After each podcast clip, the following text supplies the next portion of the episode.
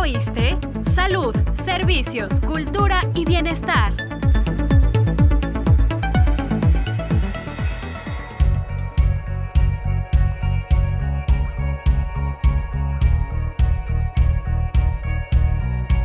Bienvenido a tu programa. ¿Ya oíste? Te saludamos. Berenice Moreno y Saelin Fernando. Cuando escuchamos sobre la enfermedad de Alzheimer, la vinculamos con los adultos mayores.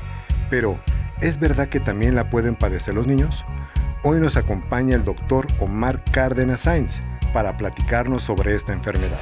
Él es neurólogo y además cuenta con una alta especialidad en enfermedades neurodegenerativas y trastornos del movimiento. Doctor Cárdenas, bienvenido al programa. Muchísimas gracias por la invitación y con gusto vamos a hablar sobre, sobre la enfermedad y sobre todas las dudas que tengan acerca de ella. Doctor, ¿qué es el Alzheimer?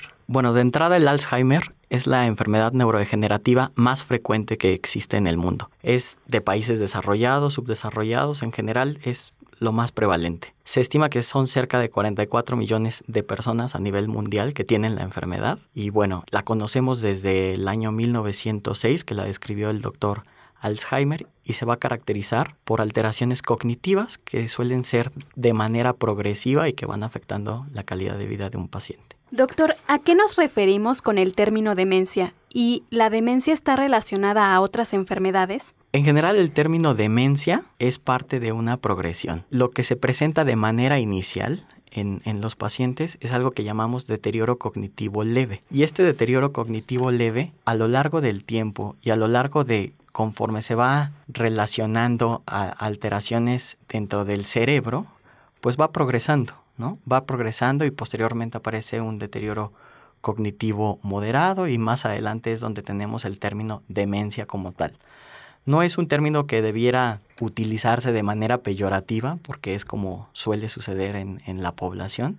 Es un término médico. La demencia es un término médico y es la parte final de este deterioro cognitivo en donde distintas funciones de la corteza del cerebro pues ya no funcionan de manera normal y va viendo como un detrimento en las características y en las habilidades que va teniendo una persona. Es importante también el, el, término, por ejemplo, lo he escuchado mucho, el término de demencia senil. La demencia senil como tal no, no existe. Cuando hablamos de demencia senil, nos estamos refiriendo como tal a la enfermedad de Alzheimer.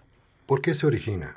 ¿Se hereda? Un porcentaje pequeño de la enfermedad sí, sí se presenta con un patrón de herencia identificado. Hay sobre todo tres genes que sus nombres son APP, presenilina 1 y presenilina 2, que eso sí se asocian a enfermedad de Alzheimer genética como tal.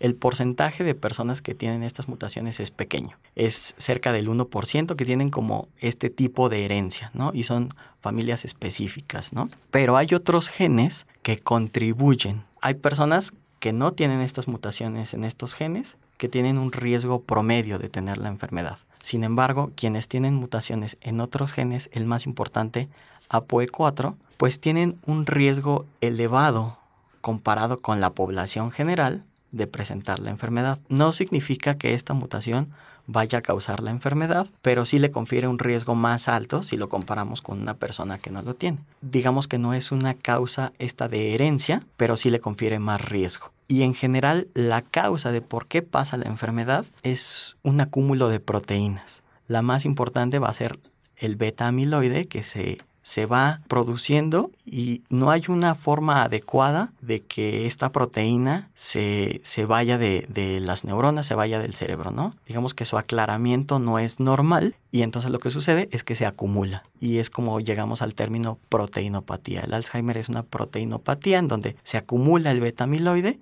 y es lo que va generando de manera pues general estas, estas alteraciones en la corteza de las personas. ¿A qué edad es frecuente que se presenta esta enfermedad?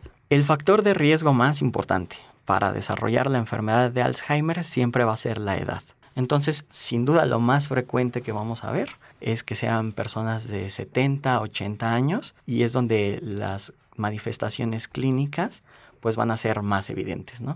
Sin duda, el factor de riesgo siempre como en todas las enfermedades neurodegenerativas va a ser la edad, pero hay otros factores que contribuyen también a que la neurodegeneración o el problema que tenemos a nivel cerebral, como la inflamación, que también forma parte de la enfermedad, pues contribuyan ¿no? a que se presente e incluso pues adelantar como este proceso, ¿no? Entre ellos, los más importantes, la hipertensión arterial, el sedentarismo, la obesidad, la diabetes, que todas estas son enfermedades crónicas que contribuyen a esta inflamación y este acúmulo de proteínas, digámoslo así. Entonces, ¿a qué se llama Alzheimer infantil o síndrome de San Filipo? Bueno, en realidad eh, había escuchado que, que hay personas que han tomado en cuenta el síndrome de Alzheimer infantil. La verdad es que el síndrome de San Filipo no es como tal Alzheimer. ¿Por qué? Porque su fisiopatología, su forma en la que se presenta, pues no tiene nada que ver con este acúmulo de beta-amiloide, sino que el problema en el síndrome de San Filipo es una alteración del metabolismo de algunas sustancias que llamamos mucopolisacáridos y que si bien quizá el hecho de relacionar el síndrome de San Filipo con la enfermedad de Alzheimer puede ser en relación a que son niños que tienen problemas cognitivos, pero aparte tienen muchas otras manifestaciones clínicas, crisis convulsivas, entre otras cosas, que, que lo hacen diferente a la, a la enfermedad de Alzheimer.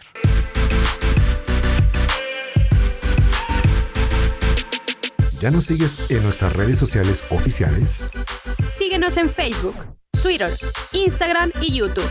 Estamos como ISTMX. Participa, interactúa y comenta. Ahora también puedes escuchar este y todos nuestros programas en Spotify, Himalaya y iTunes. Búscanos como ISTE Podcast. Más información en www.go.mx diagonal ISTE.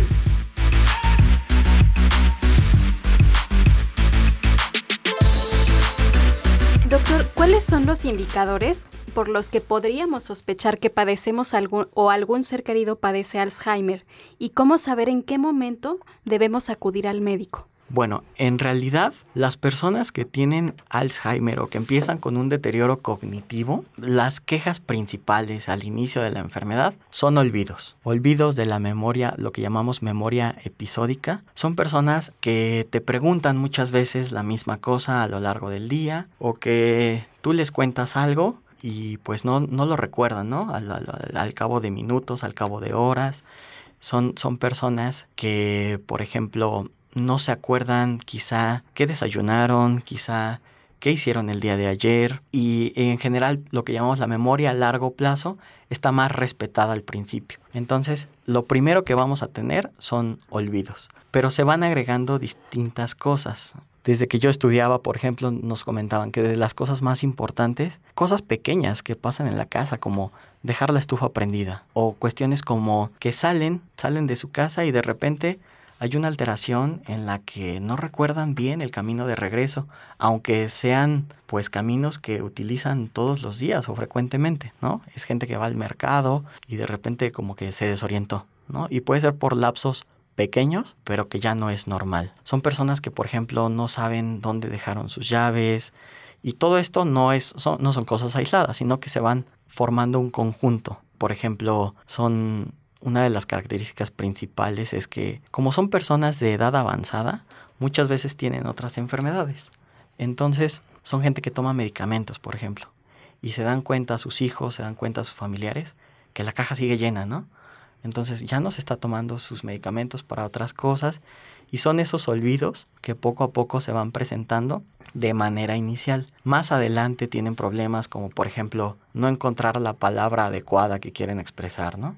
y esto se hace cada vez más frecuente y ya en fases más avanzadas pues los cambios de memoria, los cambios de comportamiento son más evidentes, pueden estar desinhibidos, pueden hacer problemas en la ejecución de sus cosas, ¿no? Que ya no sé cómo utilizar una tarjeta de crédito, dónde meterla o cómo prender la radio, cosas así, y ya no es únicamente memoria, sino que también son las acciones del día a día que ya no lo hacen como antes, ¿no? Las acciones previamente aprendidas ya no las hacen como, como normalmente tendríamos que hacerlas, ¿no?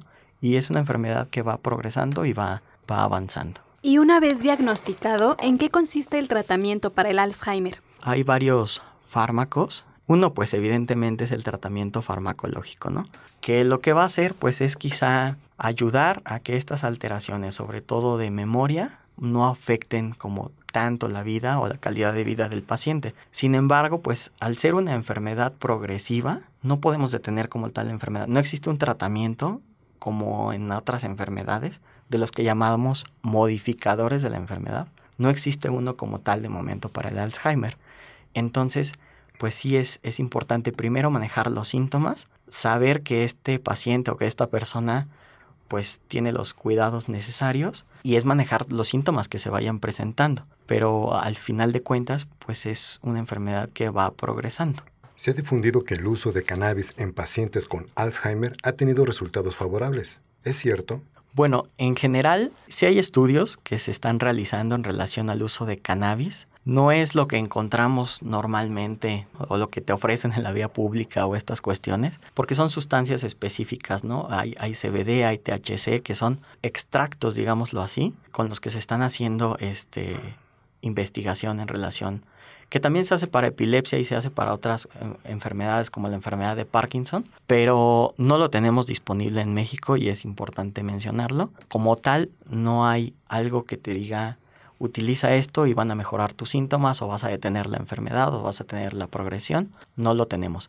Entonces, sí hay que tener cuidado también en el sentido de que pues no es cualquier cannabis, ¿no? Digámoslo así, pues alertar en, en general a la población para que no se deje llevar por estas cuestiones, ¿no? Se dice que leer, hacer ejercicio físico, resolver crucigramas, sopas de letras y demás retos de habilidad mental, además de tocar algún instrumento, ayudan a prevenir el Alzheimer.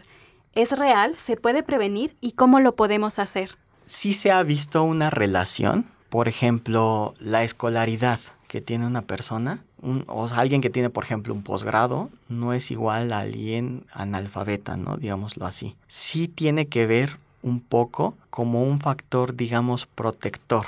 Y el hacer todas estas actividades, sobre todo el leer, pues evidentemente nos va a ayudar a tener un cerebro más sano. Este, te digo, no hay algo para detener la enfermedad. Alguien que tiene una mutación y tiene un riesgo elevado o está predispuesto, pues eso no lo podemos cambiar de momento, pero sí estas actividades, claro que, nos van a ayudar, ¿no?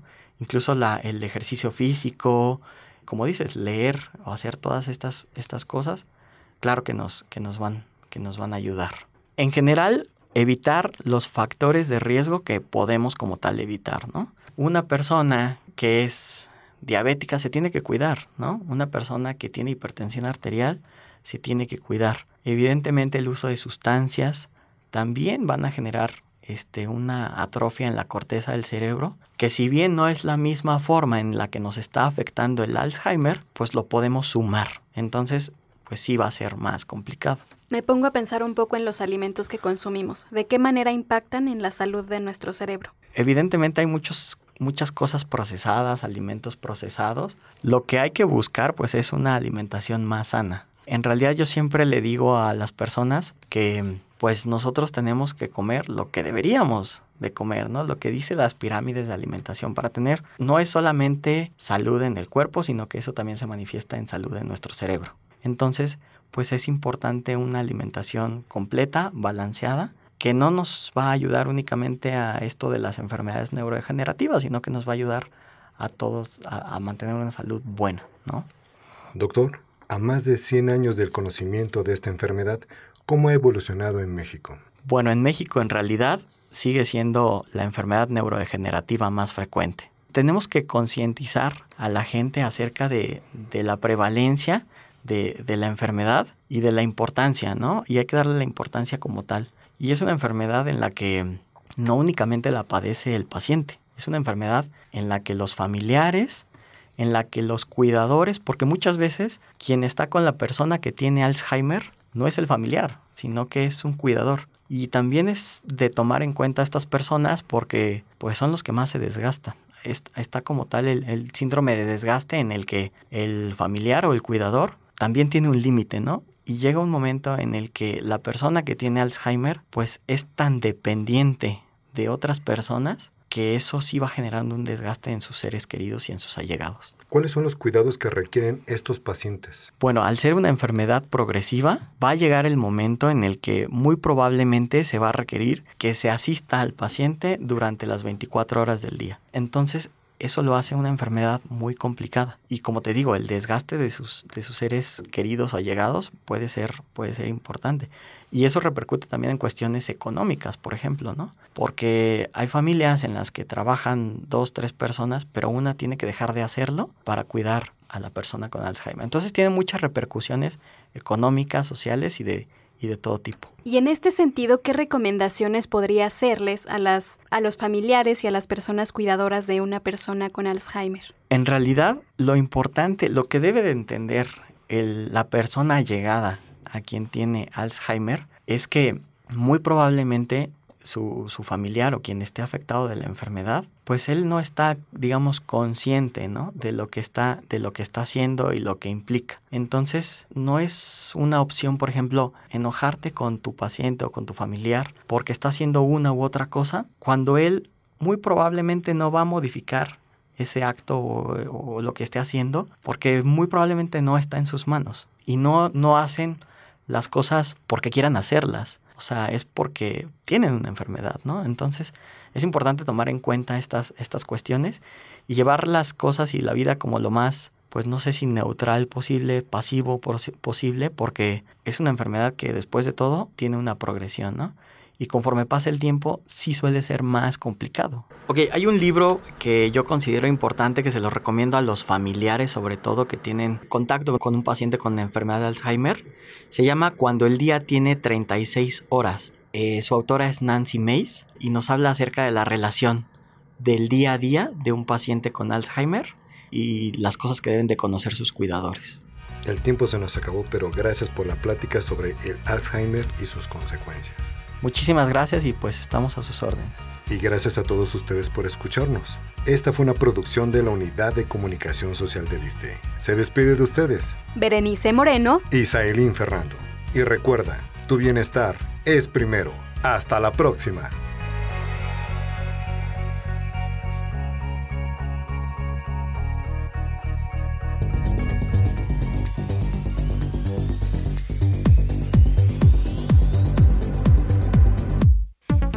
¿Ya oíste? Salud, servicios, cultura y bienestar.